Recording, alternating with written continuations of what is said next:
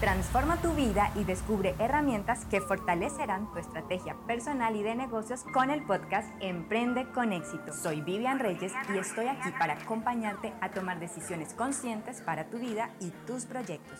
Emprende con éxito, bienestar para tu vida, preparación para tus negocios. Hola, te doy la bienvenida a este nuevo episodio. El pasado 5 de marzo ya llevamos a cabo el lanzamiento de mi nuevo libro, Trasciende. Fue un momento de verdad, de verdad muy especial. Conté con toda la colaboración de un equipo de trabajo.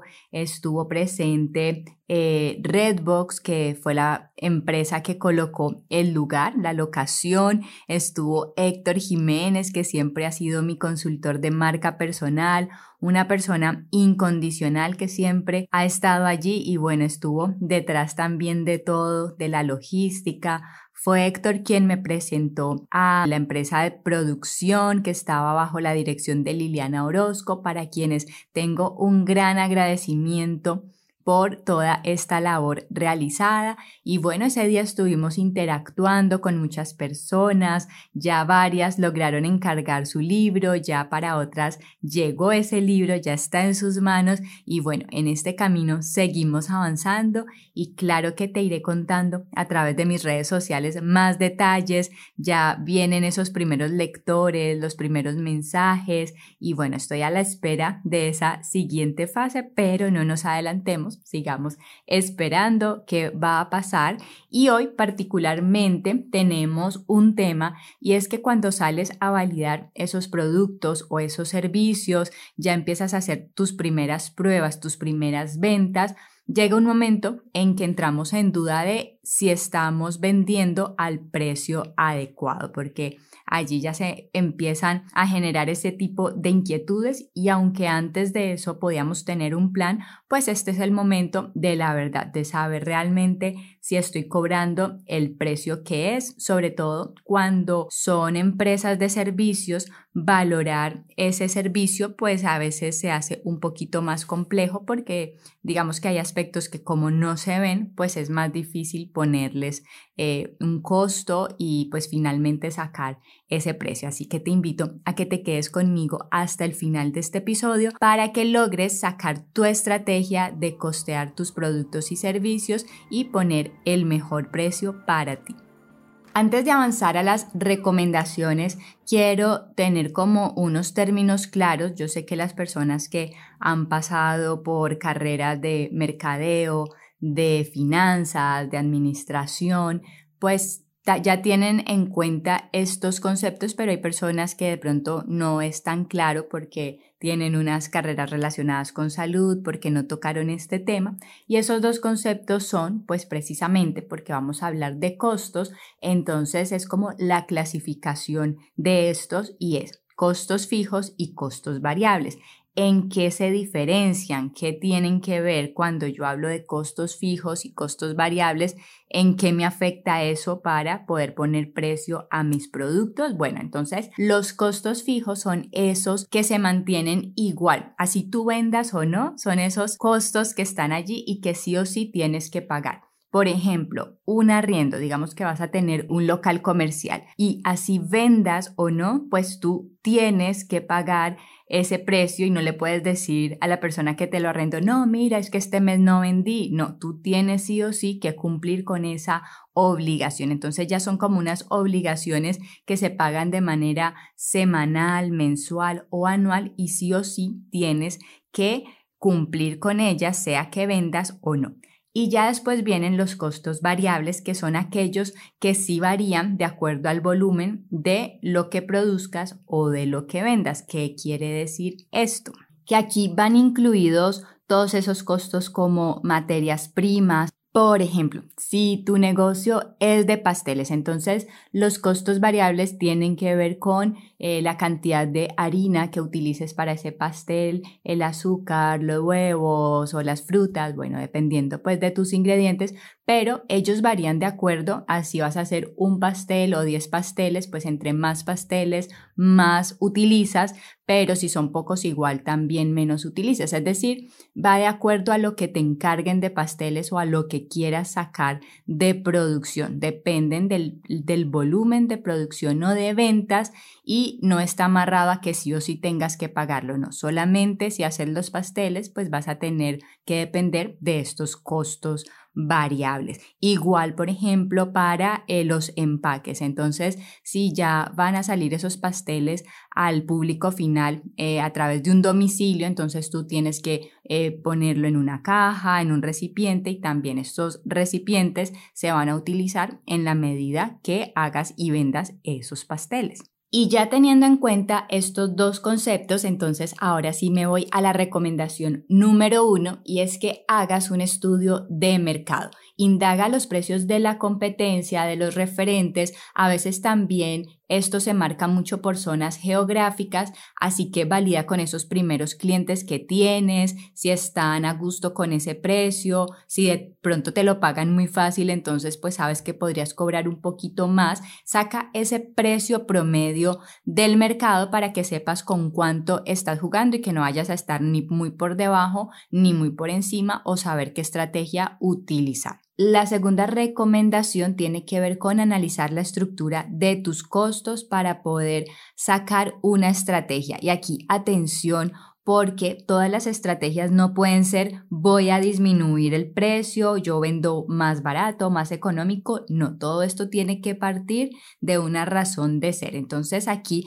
hay dos maneras de diferenciarte y es una por el costo y otra es por el valor. Es decir, te quieres diferenciar por tener los precios más bajos del mercado y que te busquen y te compren por ser la persona que tiene los precios más bajos o la segunda estrategia es por el valor, es decir, que te busquen y te paguen lo que te tengan que pagar porque aportas un valor diferente, porque las personas quieren contratarte, porque la forma como prestas ese servicio es de una manera muy especial o le entregas algo más que los otros competidores no le entregan a ese público. Cuando la estructura de costo está impulsada, digamos, por precios más bajos, entonces hay que tener en cuenta por qué lo hacen estas compañías y es cuando tienen la ventaja de tener una economía de escalas, es decir, eh, no es porque sí que estas empresas digan, no, mira, es que aquí tenemos el precio más bajo, no, es porque tienen unos poderes de negociación donde pueden comprar en cantidad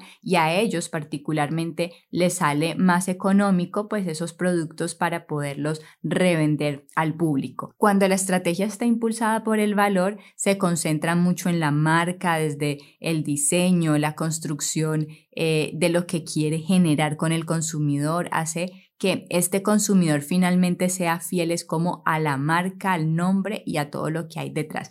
Y para ponerte un ejemplo, yo creo que donde estás debe haber un price mark que siempre dice precios bajos. ¿Por qué? Porque, digamos, ellos eh, eliminan ciertos costes de empaques o para poderles comprar, pues hay que comprar en altas cantidades porque ellos garantizan ese precio ya que han tenido, digamos, una estrategia de economía de escalas, compran en grandes cantidades para poderte vender al precio más económico del mercado. Una marca que aporta valor, por ejemplo, es Apple porque las personas quieren esos productos porque saben que cuando los obtienen, pues tienen ciertas ventajas que otros equipos no le permiten o porque tienen cierta conexión emocional con esa marca. Simplemente por eso ya es algo que aporta valor y así hay muchas marcas. Y es decir, que si tú quieres construir una marca y, te quieres enfocar como en ser ese diferencial, pues entonces lo más posible es que este sea tu tipo de estrategia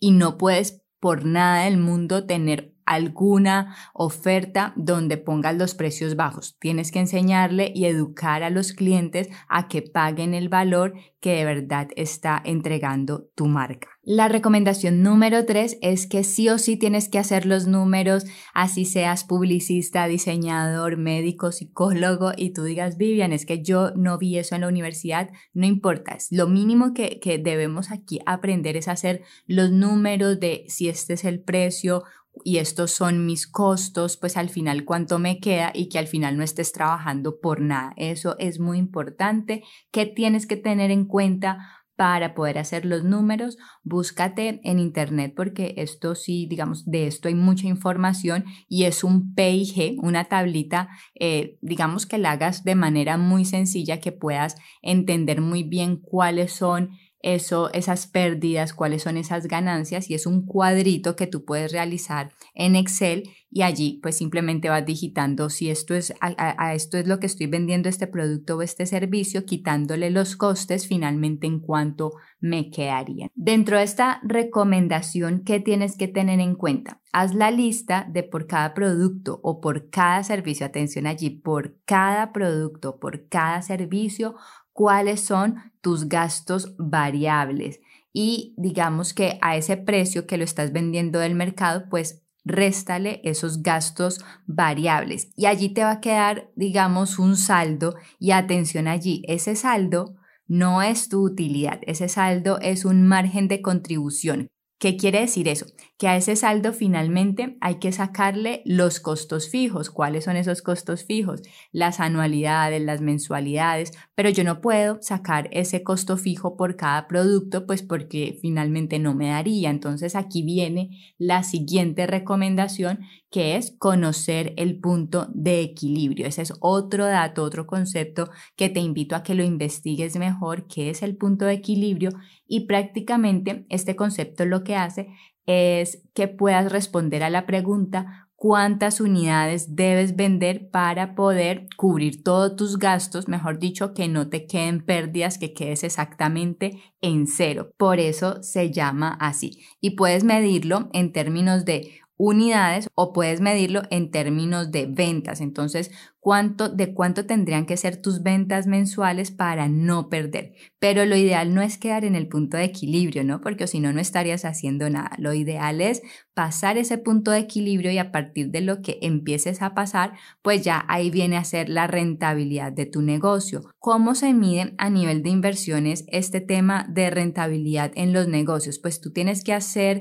el cálculo de qué te es mejor si tener un dinero invertido en el banco, en un CDT, que te va a dar un 3% de efectivo anual en intereses o tenerlo invertido en tu empresa, que la idea es que supere esa rentabilidad. Pero pues digamos que acá no te quiero confundir con el tema, quiero es como que eh, invitarte a que conozcas el punto de equilibrio, que sepas cuánto tienes que vender cada mes para cubrir todos tus costos y que finalmente te quede una utilidad. Justo antes de grabar este episodio estaba hablando con una amiga, Mónica, ella es fisioterapeuta y está pensando, planeando salir de su empleo actual para dedicarse a ser independiente. Entonces estábamos haciendo pues como el cálculo y acá no es que algo esté bien o mal, no, tú tienes que hacer los números hasta que te cuadren o hasta que encuentres la estrategia precisa. Y digamos que iniciamos con un precio base de 20 dólares, entonces ella es fisioterapeuta a domicilio por cada terapia